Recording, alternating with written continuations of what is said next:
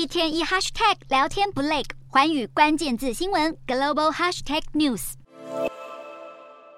俄国民众夹道欢呼，开着坦克经过的俄国佣兵组织瓦格纳军团。虽然瓦格纳军团的叛变行为在一天之内就和平撤军落幕，但外界分析，这次瓦格纳进逼莫斯科的兵变举动，已经动摇原先至高无上的普丁政权。普丁控制核武力量的衰弱，以及坦克开进街头的景象，都让国际胆战心惊。若是一九九一年的莫斯科政变事件重演，届时危险的核武器和核子储备原料，恐将落入恐怖势力手中。美国情报机构二零二三年年度威胁评估显示，尽管一九九零年代以来，俄国核设施的原料保护控制都有所改善，但核原料安全还是令人担忧。英国也对此表达关切。虽说瓦格纳兵变已经普丁政权衰弱，对乌军反攻可说是利多，但事实上，白宫也担心，要是普丁垮台，恐将催生更强硬的俄罗斯右派政权，导致对乌克兰更激进的出兵战略，或进一步撕裂俄国强权与国际的平衡。瓦格纳兵变导致普丁强权出现裂缝，在乌军反攻出现曙光的同时，国际也在担忧克里姆林宫的政治动荡，恐将让紧绷的国际情势、核武威胁增添更多变数。